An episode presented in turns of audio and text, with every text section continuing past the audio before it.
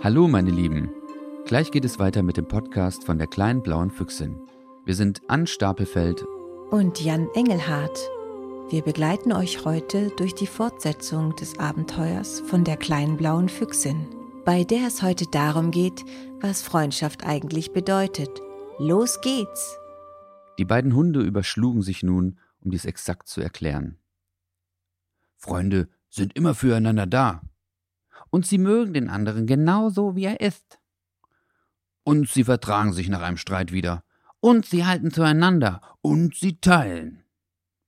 Hier zog Dackel plötzlich eine Schnut und wurde etwas krummelig. Ist was? fragte Leo ihn neugierig. Nö, also eigentlich ja, sagte Dackel, der beschlossen hatte, nicht lange mit seinem aufkommenden Ärger alleine zu bleiben. Vorhin mit der Torte habt ihr mir gar nichts abgegeben. So viel zum Thema Teilen. Das fand ich nicht sehr freundschaftlich von euch. Die beiden anderen schauten nun betreten zu Boden, besonders Leo. Seine Labrador-Seite machte ihn zu einem naturdauerhungrigen Hund. Und das wusste er auch.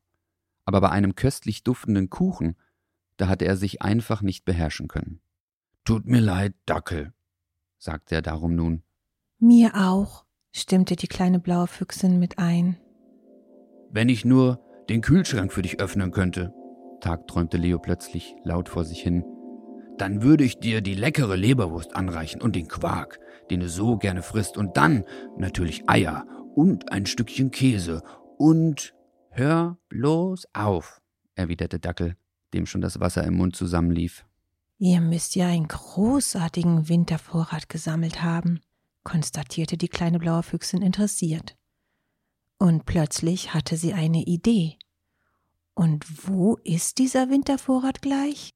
In der Küche, im Kühlschrank, brummelte Dackel immer noch recht verstimmt. Leo, der wesentlich bessere Laune hatte, sprang plötzlich schwanzwedelnd auf und machte der Füchsin Zeichen, ihm zu folgen. Komm, ich zeig ihn dir. Das hier ist unser Flur und hier um die Ecke die Küche. Und da ist er, der Kühlschrank.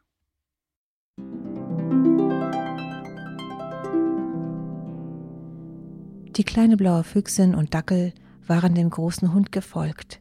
Andächtig betrachteten sie den riesigen weißen Kühlschrank. Hier und da waren Magneten in Form von bunten Buchstaben am Kühlschrank festgebappt, die Fotos, selbstgemalte Bilder und Einkaufslisten festhielten. Eines der Bilder zeigte eine rothaarige Frau mit langen Haaren, die ein Kind im Fledermauskostüm auf dem Schoß hatte. Beide lachten. Wer ist das? fragte die kleine blaue Füchsin auf das Bild deutend. Das ist die Kühlschranktür, erklärte Leo, die wir nicht aufmachen können. Und dahinter befindet sich. Das meine ich nicht, unterbrach die kleine blaue Füchsin. Ich meine diese beiden hier. Ach, die, sagte Dackel, der nun vor das Bild getreten war. Das ist unser Frauchen und unser Lieblingskind. Quasi unsere Familie. Wir sind nämlich Familienhunde, musst du wissen. Erstaunlich, wunderte sich die kleine blaue Füchsin nun, die immer noch nicht recht verstand. Dann ist das Frauchen also eure Mama und als Welpen habt ihr bei ihr Milch geschnuckert und sie hat euch sauber geleckt? Und sie ist eine Labradorin, die sich zum Fasching als Mensch verkleidet hat und. Äh Nein. Nein. Die Hunde kugelten sich, kichernd über den Fußboden. Abgeleckt, japste Leo. Nun verstand die Füchsin bald gar nichts mehr. Und Milch geschnuckert, gackerte der Dackel. Bei einem Menschen. Hihihihi. Die kleine blaue Füchsin schaute verwirrt auf ihre beiden neuen Freunde. Lachten die sie etwa aus? Sie blickte unglücklich umher. Verloren. Oh, entschuldige bitte, sagte Dackel plötzlich, als er bemerkte, dass die Füchsin die Ohren hängen ließ. Aber die Vorstellung, ein Mensch würde uns abschlecken, die ist wirklich zu komisch. Das mögen Menschen nämlich gar nicht. Unser Frauchen sagt immer, wenn Leo sich nicht beherrschen kann? Leo, lass das. Ich leck dich auch nicht ab, erklärte Dackel. Hm, machte die Füchsin bedächtig. Das mit der Familie? Das habe ich jetzt immer noch nicht so richtig verstanden. Auch die Hunde schienen etwas ratlos zu sein. Während Dackels Magen nun zu knurren begann, ergänzte Leo.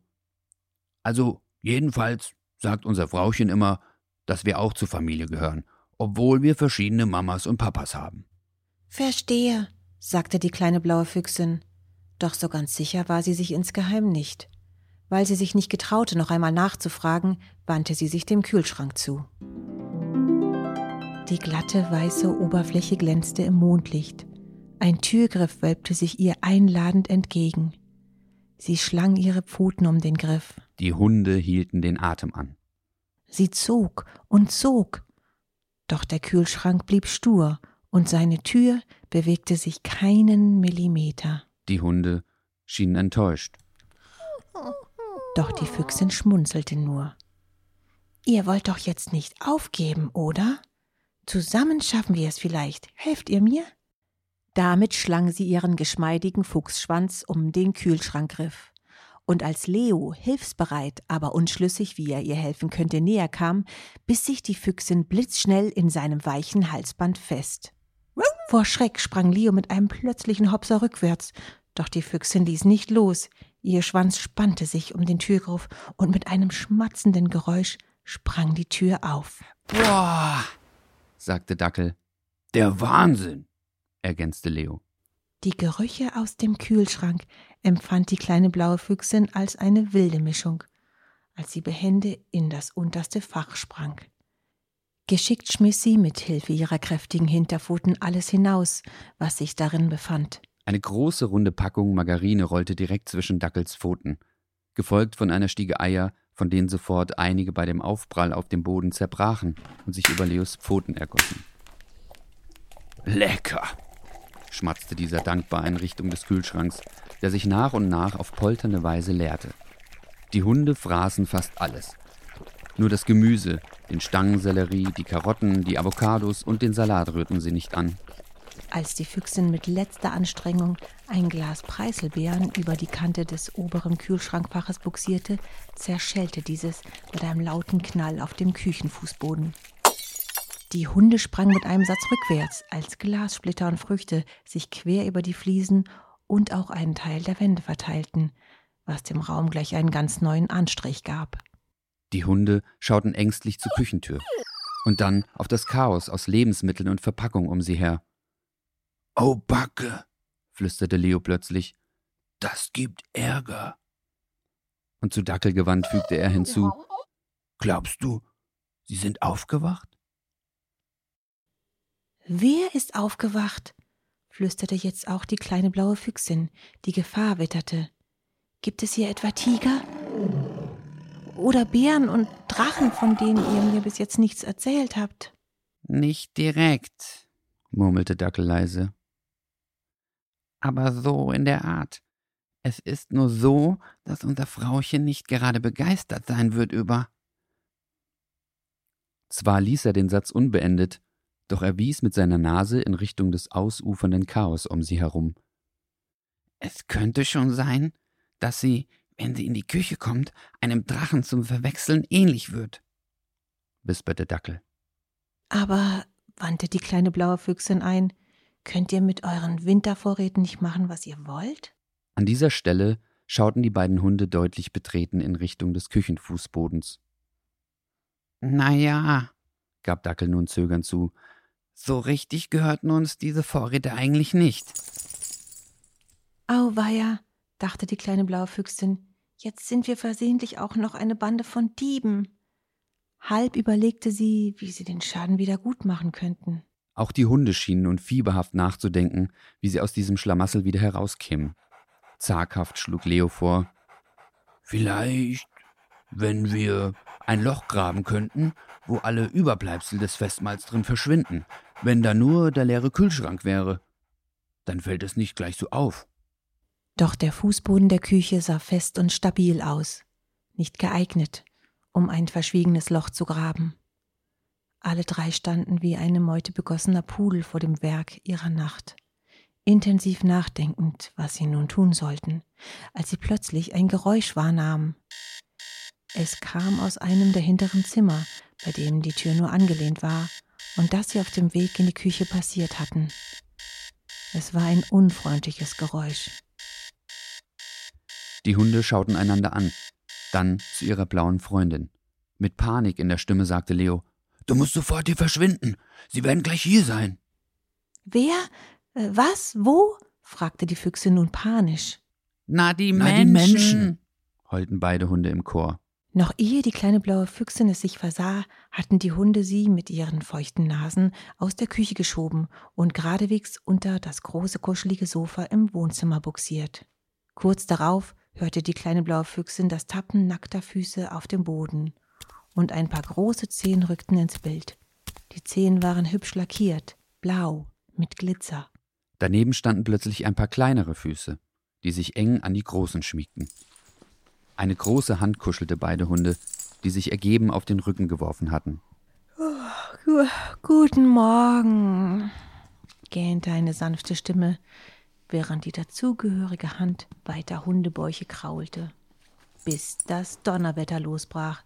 Die Menschen hatte die Überreste des Apfelkuchens auf dem Boden erspäht, und nun klang ihre Stimme gar nicht mehr sanft. Nein, sie klang sogar recht drachenhaft.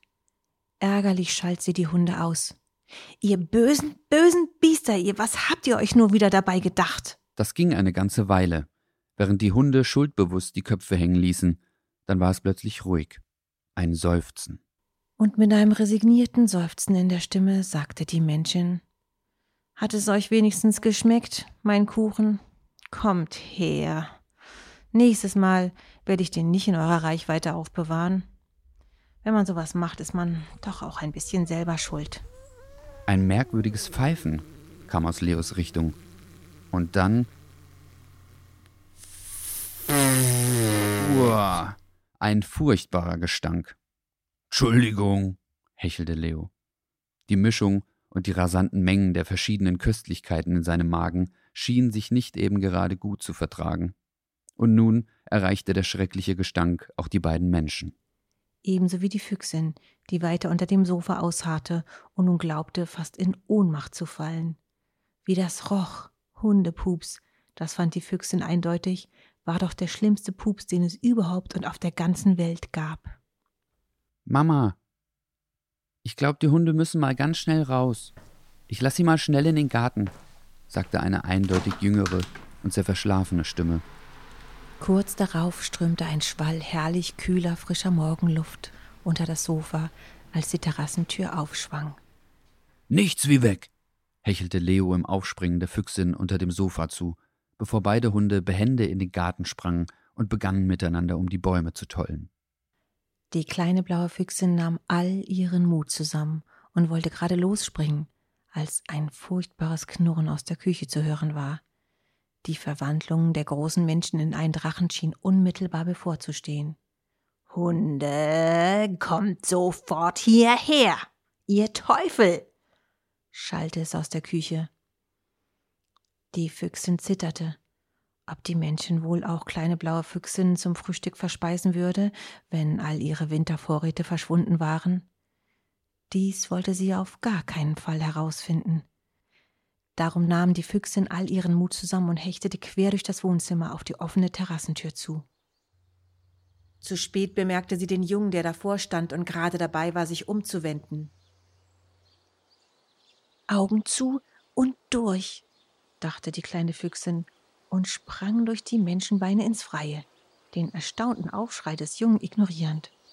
Unter der Hecke hindurch und in den angrenzenden Wald hinein. Im Rennen hörte sie die Hunde hinter ihr herbellen. Tschüss. Besuch uns Tschüss. bald wieder. Besuch uns bald wieder. Doch die Füchsin antwortete nicht. Ihre kleinen Pfötchen trommelten wild auf den Waldboden, genau wie ihr Herz in der kleinen blauen Brust. So verschreckt war sie. Erst als sie ein ganzes Stück in den Wald hineingelaufen war, ins tiefe Unterholz, hielt sie schnaufend inne, wurde langsamer und blieb dann stehen. Der Wind streichelte sie mit weichen Farnblättern über das Fell. Sie war sicher und geborgen in den Tiefen des sattgrünen Waldes. Aber auch wieder allein, sagte die kleine blaue Füchsin zu sich selbst. So groß und sich trotzdem beschweren müssen, schnarrte ein feines Stimmchen vom Waldboden her. Eine einzelne Waldameise, beladen mit einer für sie riesigen Tannennadel, trappelte angestrengt von der schweren Last vorbei. Neugierig schnuppernd beugte sich die Füchsin zu der Ameise herab. Ihr Schnüffeln fegte die Ameise fast von den Beinen. Hey, mach ihr nicht so einen Wind, protestierte die Ameise. Bevor sie sich höflich entschuldigen konnte, fügte das winzige Insekt hinzu Tu lieber etwas Sinnvolles und such dir Gefährten, statt hier unglücklich herumzuwinseln und mich von der Arbeit abzuhalten. Ach, was red ich überhaupt mit dir? Du verstehst mich ja doch nicht. Aber, aber, wandte die Füchsin ein, die das Gefühl hatte, widersprechen zu müssen. Ja, was aber? Entgegnete das geschäftige Tierchen mit dem vorlauten Mundwerk. Wenn dich etwas stört, dann auf, mach dich ran und ändere es. Die Füchsin ließ mutlos die Ohren hängen. Ich glaube, ich traue mich einfach nicht, sagte sie leise. Du glaubst nicht, was für gefährliche Riesengeschöpfe außerhalb des Waldes leben. Da lachte die Waldameise nur und zwinkerte der Füchsin zu. Willkommen in meiner Welt. Für mich sind fast alle Riesen. Sieh dich an. Du bist für mich ein gigantischer blauer Fellberg. Trotzdem unterhalten wir uns. Was erstaunlich ist, du bist der erste Fuchs, der Ameisisch versteht aber so wagemutig wie unser eins bist du nicht. Ich könnte mir nie vorstellen, mich in unserem Ameisenbau zu verkriechen, nur weil außerhalb Gefahren lauern könnten. Das hat jede Ameise im Blut. Wir sind furchtlos und neugierig, und wir sind immer viele, und jetzt wäre ich dir sehr verbunden, wenn du vom Weg herunterkommst. Ich habe keine Lust, einen Riesenumweg um dich herum zu machen und schon genug Zeit verloren. Oh, ähm, natürlich, erwiderte die Füchsin und ließ die Ameise vorüberkrabbeln. Ach, wenn sie doch nur so mutig wäre wie die Ameisen, wenn doch nur ein anderer ihre Probleme lösen würde, wenn nur... Sie fühlte schwer das Selbstmitleid, das sie zu Boden drückte. Entschlossen schüttelte sie sich lange und ausgiebig und spürte, dass auch sie mutig sein konnte dass ihre Sehnsucht und Neugier auf die neuen Freunde stärker waren als der Wunsch, sich im sicheren Unterholz zu verbergen. Verschmitzt schmunzelnd rollte sie sich in ein behagliches Erdloch zusammen, um davon zu träumen, wie sie ihre neuen Freunde wiedersehen würde. Wollt ihr mehr von der kleinen blauen Füchsin hören? Dann schaut doch gerne nach unserer zweiten Folge, die kleine blaue Füchsin und die Wunschwimper. Ich bin Ann Stapelfeld die Autoren dieser Geschichte. Und dieser Podcast entstand mit der freundlichen Unterstützung des Corona-Programms für Künstlerinnen des Landes Brandenburg. Für heute sagen wir Tschüss.